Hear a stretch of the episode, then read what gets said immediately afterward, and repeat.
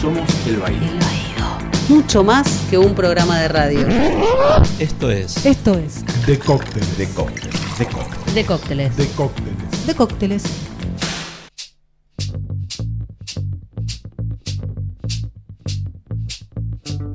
Ah, bienvenidos a todos al podcast de, de cócteles de la red de podcast de El Baído. Me llamo Ryan uh, Hershaft y yo soy un estudiante de los Estados Unidos de la Universidad de Tulane, donde yo estudio la salud pública con foco en la identidad de género y orientación sexual.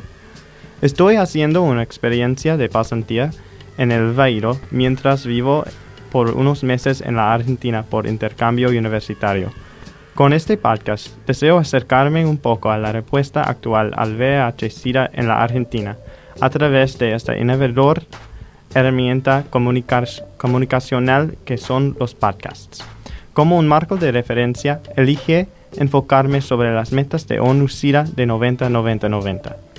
Para ello hablamos con expertos sobre algunos abordajes innovadores y desafíos que podrían tener grandes efectos favorables para el futuro. Es mi esperanza que con este podcast podamos difundir información que podría reducir el impacto negativo que el VIH y el SIDA causan, especialmente a poblaciones claves y particularmente al colectivo LGBTI. Quiero agradecer a SIT y sus directoras, a todo el, el Baído, en especial a Gustavo Pecoraro, Gustavo Casals y al Cira Garrido por su dirección y ayuda con esta experiencia. Los invito a escucharlo. Cuando la epidemia de SIDA comenzó, el INVIRS fue el principal laboratorio de investigación en Argentina. Hoy se ha convertido en un instituto de dependencia mixta entre la UBA y el CONICET. Hay investigación aplicada y mucha investigación básica. Colabora con los sectores de salud para proveer servicios de testeos a varios centros de salud del país. Los testimonios del doctor Gómez Carrillo, del señor Casime y del doctor Salomón abordan el test rápido, el rol de la organización contra la pandemia del VIH-Sida y los abordajes para alcanzar las metas de 90-90-90. Hacemos un poco de historia. En 1983, los primeros casos de VIH aparecieron en el Hospital Fernández de la ciudad de Buenos Aires. En 1989, Fundación Huésped se creó para llenar la brecha en la disponibilidad y calidad del tratamiento por VIH. Hoy en día, la Fundación Huésped adopta una visión más amplia abarcando los derechos sexuales y reproductivos y funciona a diferentes niveles, como prevención, investigación, servicios legales, la educación sexual, el testeo y muchos más. Unidos Todos es una organización que trabaja con jóvenes en la ciudad de Rosario, en la provincia de Santa Fe. Trabajan para eliminar la discriminación y ayudar a ejercer todos sus derechos. Casa Trans abrió las puertas hace dos años para la atención y contención de la población trans. En términos de la prevención y tratamiento de VIH, la Casa Trans ofrece testeos rápidos, educación sobre la prevención de enfermedades de transmisión sexual y apoyo psicológico. Este podcast está focalizado en los objetivos 90-90-90. Pero ¿qué son esos objetivos? En 2013, la Junta Coordinadora del Programa de ONU-SIDA se reunió para repensar y planificar los esfuerzos y metas del tratamiento del VIH. En esa reunión, los países del mundo crearon un plan para acabar con la pandemia del SIDA y crear, según sus palabras, un mundo más sano, justo y equitativo para las generaciones futuras. El plan consiste en tres metas que fueron escogidas estratégicamente como objetivos mensurables y alcanzables que traería el fin de la pandemia para 2030. Estas metas se centran alrededor de tres puntos. Que el 90% de las personas viviendo con VIH conozcan su estado serológico, que el 90% de las personas viviendo con VIH reciban terapia antirretroviral y que el 90% de las personas que reciben terapia antirretroviral alcancen la supresión viral o carga viral indetectable. Si alcanzáramos todas estas metas antes de 2020, 73% de las personas viviendo con VIH tendría supresión viral, lo que tendría muchos beneficios para la salud individual y prevendría la transmisión de VIH en la mayoría de estos casos, ya que las personas indetectables no transmiten el VIH. De ahí la campaña mundial Indetectable igual intransmisible. Una pregunta importante es, ¿por qué deberíamos hablar mucho más sobre las metas de ONUCIDA? ¿Cuál es la importancia de esas metas?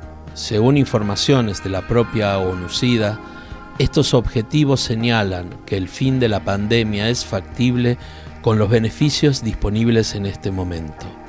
Y según datos de esa misma institución, han sido alcanzados por varios países, entre ellos Botswana, Camboya, Dinamarca, Islandia, Suecia, el Reino Unido, Gran Bretaña e Irlanda del Norte. Como parte de la selección de estos objetivos, ONUCIDA realizó un modelo matemático para predecir los efectos del cumplimiento de los objetivos de 90-90-90. Si nosotros alcanzáramos las metas y hubiera una movilización de prevención significativa, los modelos indicarían que la pandemia del SIDA dejaría de ser una amenaza muy grave para la salud mundial para 2030. Con los medicamentos de alta calidad, la eficacia de la prevención, con la PrEP y los preservativos, es tecnológicamente posible prevenir la transmisión del VIH. Según un informe del Ministerio de Salud de Argentina, en 2017 el 30% de las personas con VIH no estaban al tanto de su estado, lo que significa que no pueden acceder al tratamiento y está en riesgo su salud.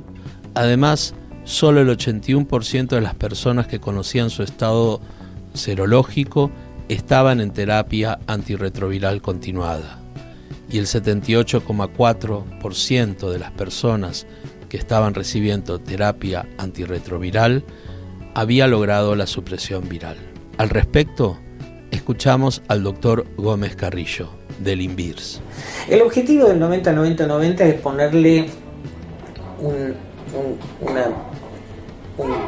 un techo al, al, avance de la epidemia, de manera tal de que para 10 años después del 2020, digamos, uno puede decir la, la epidemia está controlada y, y, está eh, tiende a desaparecer. Claro. Ese es el gran objetivo del compromiso. Eh, además está totalmente demostrado que una persona que es diagnosticada a tiempo, si es tratada a tiempo, va a ser este, va a tener un, una calidad de vida normal. Sí. Absolutamente normal. Pero un interrogante común cuando hablamos de meta es ¿por qué la meta es la prevención y el tratamiento y no la cura? Se ha llegado a un nivel de, de, de conocimiento bastante más profundo hacia cómo tendría que ser la cura. ¿no? Sí. Hay un, una sola persona, el paciente de Berlín, que es el único caso, a pesar de que había otros que habían sido, pero después eh, rebotaron, digamos, o sea, no de, de, dejaron de tener esa condición.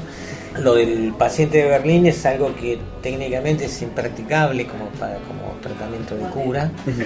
Eh, es muy, muy, muy, muy, particular. Y hay un objetivo que es eh, buscar la cura. ¿sí? Y por ahora se está trabajando mucho. Sí. En concreto no hay nada. Sí.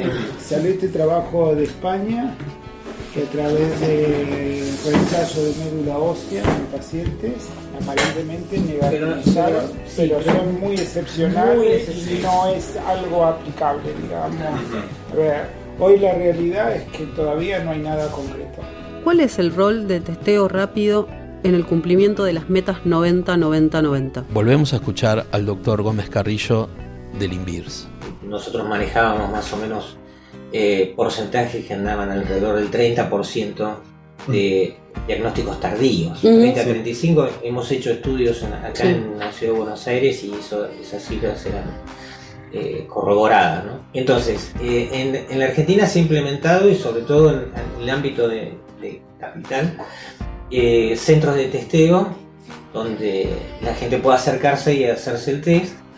Nosotros siempre hagamos, eh, hemos hecho controles de calidad para los centros que hacen los, testeos. Eh, tratamos de, de capacitar digamos, a los operadores en esto, esto lo, lo estuvimos trabajando mucho en colaboración con el gobierno de la ciudad de Buenos Aires, también a nivel nacional con salud pública. Y, y bueno, digamos, ahora se está pensando hacer otro estudio para ver cómo, cómo esta implementación ha, ha funcionado. Eh, el objetivo principalmente es tratar de diagnosticar a la mayor cantidad de gente posible, porque es la única manera de poder iniciar los tratamientos y, de alguna manera empezar a bajar el impacto de la epidemia globalmente. Como expresa el doctor Gómez Carrillo, 30% de los diagnósticos de VIH son tardíos. La detección tardía está relacionada con peores estados de salud, por lo que la detección y el testeo es esencial para reducir el daño que el virus pueda traer. Nosotros hemos visto, nosotros eh, venimos haciendo test rápido acá, porque además estamos evaluando la performance del, del, test rápido, y lo que hemos visto es que realmente funciona. Tiene buena sensibilidad, tiene buena especificidad, no, no hemos tenido mayores inconvenientes de decir, no, bueno, este test rápido nos da negativo, pero después resulta que los otros dan positivos. No hemos tenido mayores problemas, la experiencia es buena, con los que actualmente están disponibles, ¿no? Así que, este, pero siempre hay que decir, hay que decir esto: el test rápido no es una prueba de diagnóstico. El test rápido es una prueba que permite acercar al paciente al sistema de salud para, para decirle, mire, cuando un resultado da reactivo en un test rápido, uno dice, hace falta hacer otro estudio. Usted tiene que hacerse otro estudio. Eh, y el que es negativo, se le dice, bueno, usted no tiene, usted no tiene infección por HIV ahora, pero hay que ver bien por qué y qué factores de riesgo hay. Hay que utilizar esto para hacer un aconsejamiento, decirle a la persona, mire, darle información de cómo prevenir, etcétera, etcétera, etcétera. Eh, porque el valor predictivo negativo que tiene en una población donde, donde de baja prevalencia como es la, nuestra, eh, eso hace que tenga un valor predictivo negativo muy alto. Quiere decir que los negativos son seguramente bien negativos. Eh, y es nada más que captar a aquellos que puedan llegar a tener este eh, desconocimiento que están infectados por HIV y por alguna razón se hacen el test. Resaltamos entonces la importancia del testeo para que toda la población conozca su estado serológico, ya que conocer el estado serológico, sea positivo o negativo, mejora la salud social y es un derecho humano. En este sentido, Lucas Villalba nos cuenta qué hace Huésped al respecto. Ahora yo tengo algunas ah, preguntas más específicas sobre ah, las metas de ONU-SIDA de 90-90-90. La primera es que el 90% de las personas conozcan a su estado uh, viral. ¿Y qué funciona o qué hace Fundación Huésped para o hace algo para aumentar el porcentaje de personas que conozcan su estatus estado. Buenísimo. Y una de las, eh, las fundaciones está dividido por áreas y por equipos de trabajo. El área en el que formo parte yo, que es la dirección de programas, es una parte que se llama atención directa. La parte de atención directa es la que se encarga de brindar asesoramiento legal, o sea, cuando hay alguna cuestión legal, consulta, duda o problema eh, que tenga que ver con un abogado, con una abogada, se acercan y se le brinda asistencia.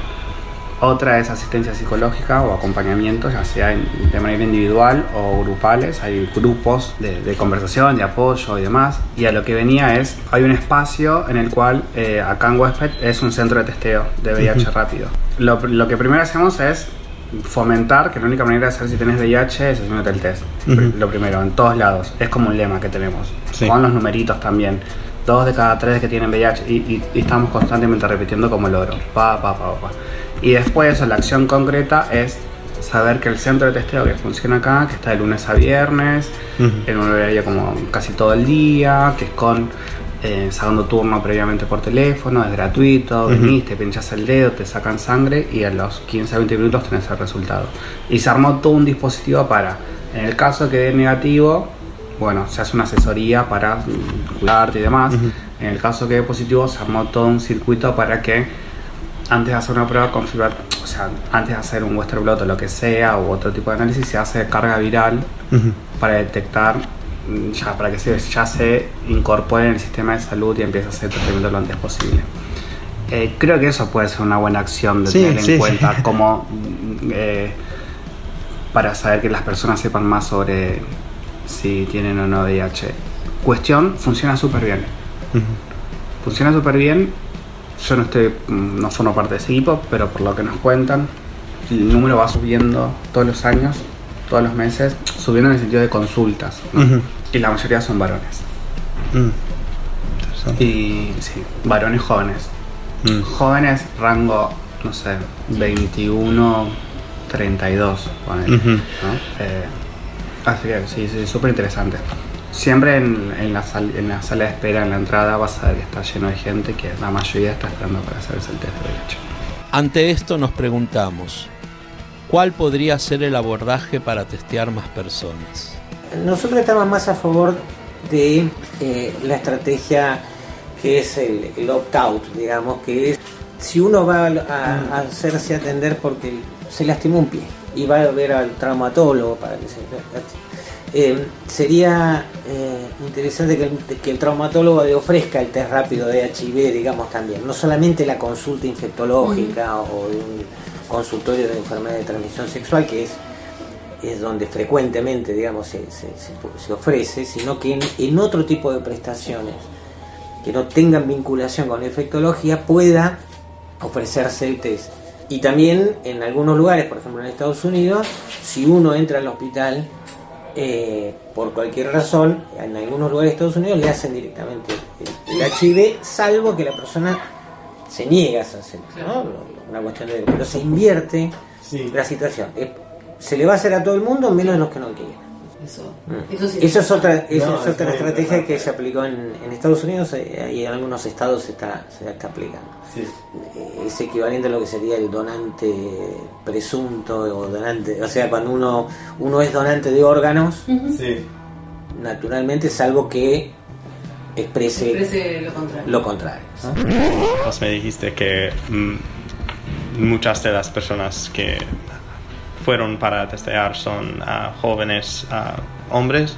¿Hay am, alcance comunitario a grupos posiblemente menos probable a ir a servicios Sí. directamente? Bueno, una de las cosas que estamos incorporando son estas consultorías. Estas consultorías en salud sexual y reproductiva, la idea es incorporar un espacio que sea un puente entre la comunidad y el centro de salud. Sí. Lo que funciona particularmente en la consultoría, por ejemplo, de La Matanza. La Matanza es una localidad, un partido bastante grande acá de Buenos Aires. Es una provincia dentro de una provincia. Y lo que hicimos, por ejemplo, en ese espacio es habilitar el sentido de saber que si las personas no van al hospital, el hospital viene a las personas. ¿Y qué hacemos? Armamos eh, estrategias para que no se sientan excluidos o por fuera del sistema de salud. Por eso eh, es una vez por semana, tres horas. Ellos saben qué día vamos, Ujú. qué tipo de consulta quieren, si, si quieren hacerse un test, si quieren hacerse algún tipo de consulta, ginecología, lo que sea. Le decimos qué horas, con quién, a dónde. En el caso que dicen, no, bueno, no puedo, le decimos, bueno, mira, eh, tal día va a venir una camioneta en donde los junta a todos, los lleva y los trae. Y eso, está, eso es lo que está funcionando. Por eso te digo, de 30 derivaciones al hospital para hacerse, por ejemplo, 30, deriva- pero de 30 derivaciones para hacerse test de VIH y otras infecciones, 20 habrá dado positivo en sífilis, 2 en VIH. Y es esto, es empezar a armar el dispositivo para que el hospital después se haga cargo de dar seguimiento para que esa persona no quede por fuera, no se olvide. Y no solo con ese espacio, con la escuela también, porque la otra consultoría está en la escuela, Ok. en una escuela secundaria. Y lo que se hace ahí también es, em, se tiene articulación con una organización que son estudiantes de ciencias médicas. Entonces ellos son quienes dan la consultoría y hacen las derivaciones con... Hay que son centro de atención de familia y salud, que no sé, hay un centro de salud comunitario, hospitales, municipales, eh, entonces hacen esas derivaciones para que puedan. O un día dice, bueno, el jueves nos juntamos para que 15 personas nos vayamos a sacar sangre y se Mm. juntan y van.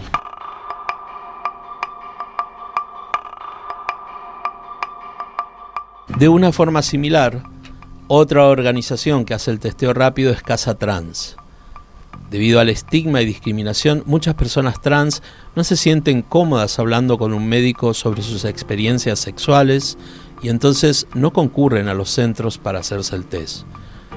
Por esta razón, hay muchos puntos de acceso como organizaciones comunitarias y lugares autodenominados centros amigables. Esos lugares, como Casa Trans, pueden alcanzar a personas que por razones de estigma o falta de acceso estarían excluidas de los servicios sociales. Yo soy Marcela Romero, soy directora de la Casa Trans. La Casa Trans ya va a tener dos años, es un espacio en donde nos reunimos las personas trans, es un espacio donde podemos reunirnos, podemos eh, eh, trabajar en conjunto y entre pares. Es necesario que la comunidad trans se forme, se fortalezca, se capacite para poder manejar las políticas públicas que hay en el gobierno, si hay en algunos países no hay, en el nuestro estamos pidiendo más políticas públicas porque no se cumplen las políticas públicas y necesitamos que las personas trans eh, eh, conozcan sus derechos y en la Casa Trans le damos toda la información.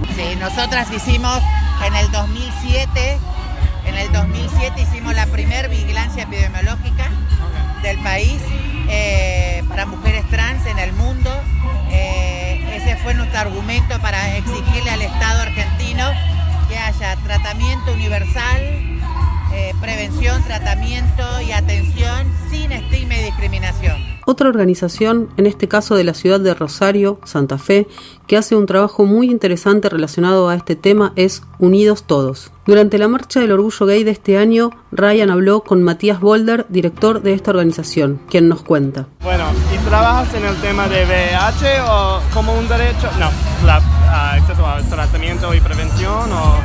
Mira, trabajamos hace muchos años prevención en VIH y desde hace algún tiempo estamos, tenemos una compañera que vive con VIH y que es la que toma la parte de, VIH y bueno, desde que se suma ella, nosotros la sumamos porque nos interesaba empezar a hacer testeos de VIH. Nosotros trabajamos hacía mucho tiempo prevención, pero no teníamos más que eso. Entonces, hace, no sé, como cinco años incluimos los testeos de VIH. Ahí creamos un espacio que se dedica exclusivamente y lo que hacemos es hacer el test y a las personas que les da positivo, acompañarlas en todo el circuito. Acompañamos a ir al centro de salud a retestearse para confirmar la infección, acompañamos, avisamos y los acompañamos al infectólogo, acompañamos a retirar la medicación y lo más para mí lo más interesante es que nosotros hasta el año pasado hacíamos solo eso y el año pasado charlando con gente de Onucida nos dimos cuenta que estábamos dejando a la gente muy rápido. O sea, que acompañamos a la gente por un mes y que en realidad el problema era después, a los dos, tres, cuatro meses.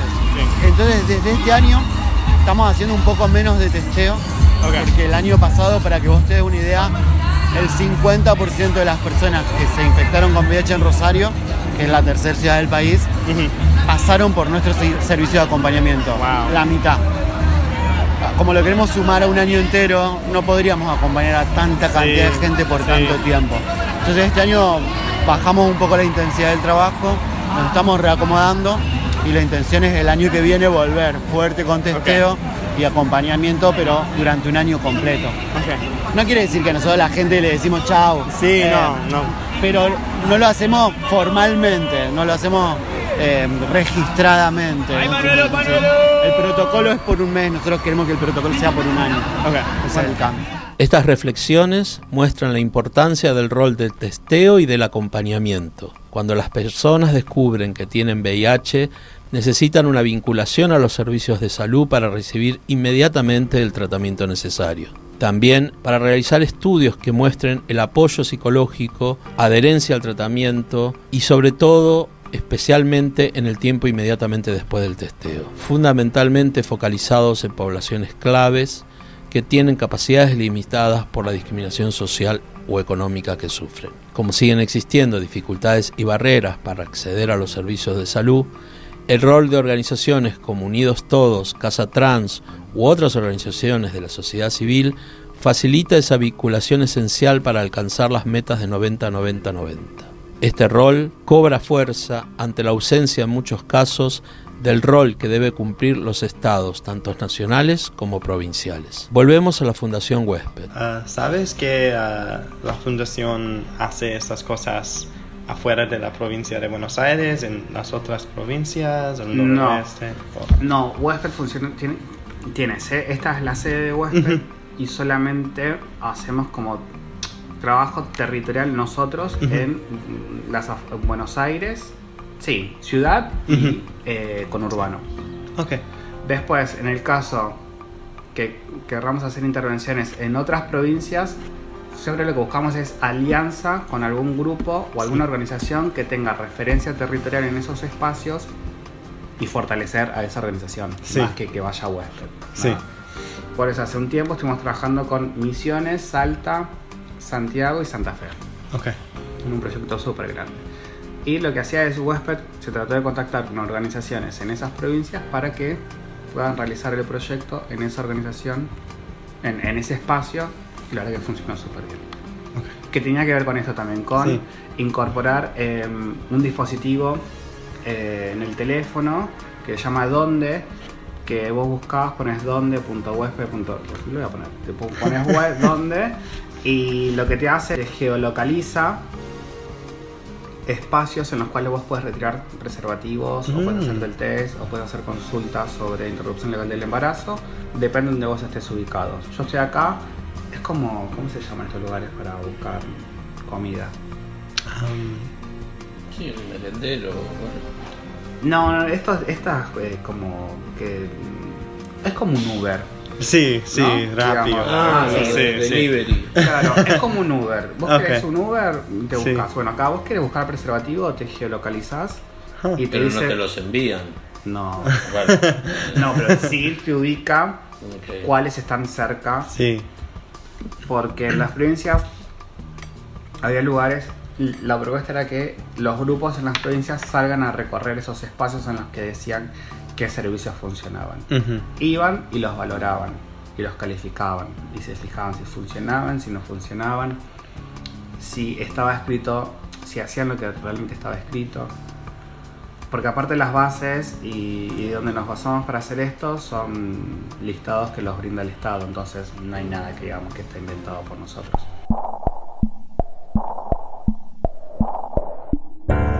Como conclusión de esta primera parte, vemos tres temas que aparecieron como los más importantes. La educación, acabar contra el estigma hacia las personas viviendo con VIH y lograr la accesibilidad sanitaria universal y gratuita. A pesar de los notables esfuerzos, las metas 90-90-90 siguen siendo hoy una utopía. Y nos preguntamos, ¿Cuáles son las barreras para alcanzar estas metas de 90-90-90? Al respecto, el doctor Gómez Carrillo expresa. Usted ah, menciona sobre el- la meta de 2020. Ah, Sí, ah, 90-90-90 para el 2020. que Sí. Muy simple. Um, Difícil. hay, ah, sí, muy, Es muy difícil. sí, ah, ah, ¿cuáles son los principales desafíos en este abordaje y ah, el instituto trabaja en eso?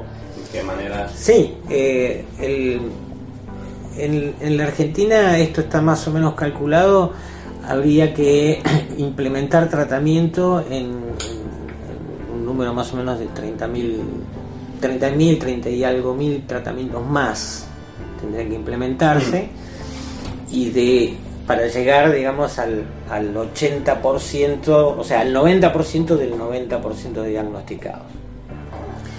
Eh, y, y obtener un éxito terapéutico del 90% de los 90% del tratado.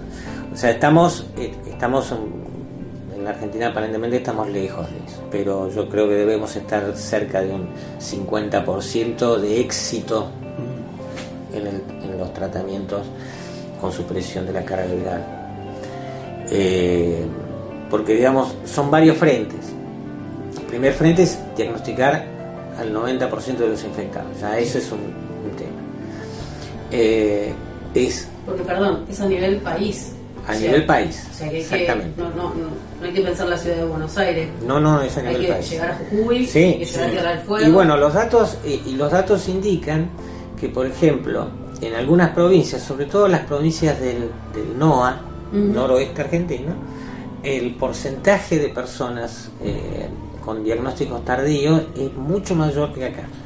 Eh, y sobre todo en, en hombres. Y se está hablando ya de, supera en algunos casos el, el 40%. Eh, son, son datos del Ministerio de Salud, ¿no? O sea, este, o sea que el trabajo, digamos, es distinto acá que en la Claro. provincia, mucho Sí. más complicado. Eh, de hecho, los, el trabajo voluntario de las ONGs, algunos grupos de ONGs se ve muy dificultado en el interior del país. No es tan fácil hablar de estas cosas. Hay mucho prejuicio. hay mucho Sí. prejuicio, hay...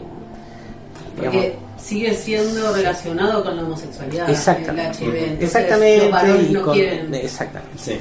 Entonces hay todo una- un, un trasfondo ahí que... Por eso los frentes son muchos. Son muchos.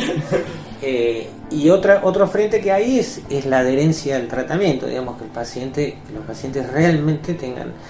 Se ha simplificado mucho, los tratamientos hoy en día son más efectivos, son menos tóxicos, son más simples, más simples. Eso ha favorecido, digamos, en cierto modo la, la adherencia, eh, pero y van a ser más simples. Y Matías de Boulder se centra en una visión más política. Hay un ah, una problema con ah, el acceso a tratamiento. Hay personas que pueden hac- ah, quieren acceder y no pueden, o eso no es un problema. En Argentina, en general, no Ok. quiere decir que en todos lados, Sí. pero en general en Argentina no hay problema con el acceso a la medicación. Ok, bueno.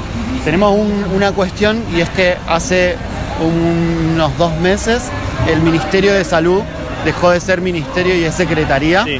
Eso por un lado.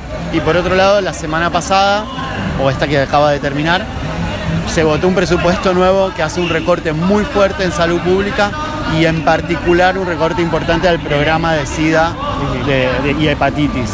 Entonces, por ahora no hay problemas, pero estamos preocupados de qué va a pasar con tanto menos presupuesto el año que viene. Nosotros creemos que el recorte puede ir por la prevención y no, no creemos que no va a afectar a los tratamientos, sino más bien a la prevención, pero eso no deja de ser un problema porque lo que tenemos que evitar es que el virus se siga Sí. dispersando.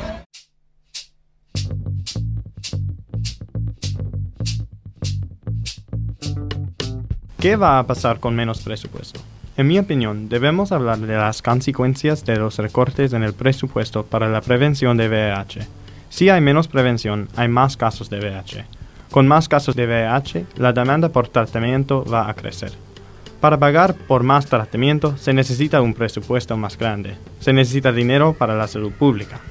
Entonces, recortes en el presupuesto de la prevención puede significar una cascada de problemas. Un recorte del presupuesto no es solo un fracaso del Estado, sino una decisión que puede provocar más problemas económicos en el futuro. Una campaña de ONU-SIDA recomendó que los países gasten un 25% de, los, de sus fondos para la prevención del VIH. Según un estudio publicado en la prestigiosa revista The Lancet en 2018 y que ve- investigó las tendencias de por VIH-Sida en 188 países, estima que el gobierno de la Argentina solo dedica un 4.2%. De los 188 países encuestados, Argentina tiene el porcentaje de gastos para prevención más bajos de todo.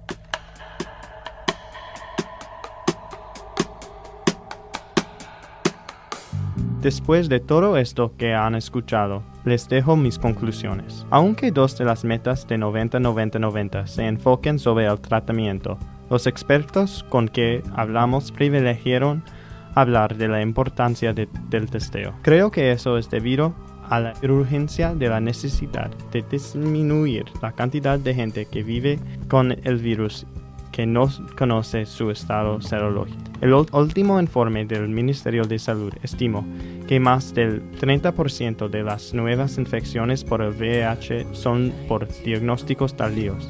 Entonces, la prioridad ahora debe ser reducir drásticamente los casos de diagnósticos tardíos a través de campañas de testeo ambiciosas. Testeo abre las puertas a tratamiento y apoyo, un prerequisito es- esencial para cuidar la salud de todas las personas y para terminar con la epidemia.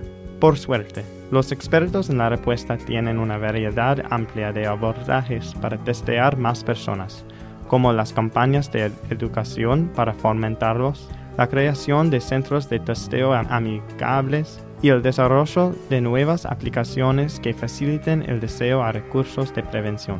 Queriendo ser optimista, creo que con la implementación de estas intervenciones, combinada con otros abordajes de prevención, podríamos imaginar una terminación de la epidemia en la Argentina. Sin embargo, hay muchos desafíos. Necesitamos enfrentar el estigma y la falta de información sobre el virus, género y la diversidad sexual, que lastiman a las personas que viven con VIH y complican los abordajes de prevención y tratamiento. Sin la cooperación de todos los sectores de la sociedad, la meta ambiciosa de acabar la epidemia va a ser mucho más difícil. También hay el riesgo que, sin la asistencia financiera del Estado, es probable que muchos de los abordajes de prevención innovadores no vayan a ser implementados. El rol del Estado es prioritario. Hay muchos desafíos, pero hay razón para la esperanza. Este podcast merece un agradecimiento a todas las personas que nos cedieron su tiempo y sus conocimientos para poder concretarlo. Muchas gracias al doctor Gómez Carillo, al señor Ricardo Cassine, al doctor Horacio Salmón, todos ellos del Instituto de Investigaciones Biomédicas Retrovirus y SIDA, INVIRS, a Matías de Volder de Unidos Todos de la ciudad de Rosario, a Marcela Romero, directora de la Casa Trans, y a Lucas Fichaba de Fundación Huésped. Gracias por escuchar y gracias por difundir este podcast de la red de podcast de El Baído. De cócteles. De cócteles. De cócteles. Es parte de la red de podcast de El Baído. Buscaros como El Baído, Facebook, Instagram, YouTube, Twitter, Seguinos en Instagram, Facebook, Twitter y YouTube. arroba El Baído.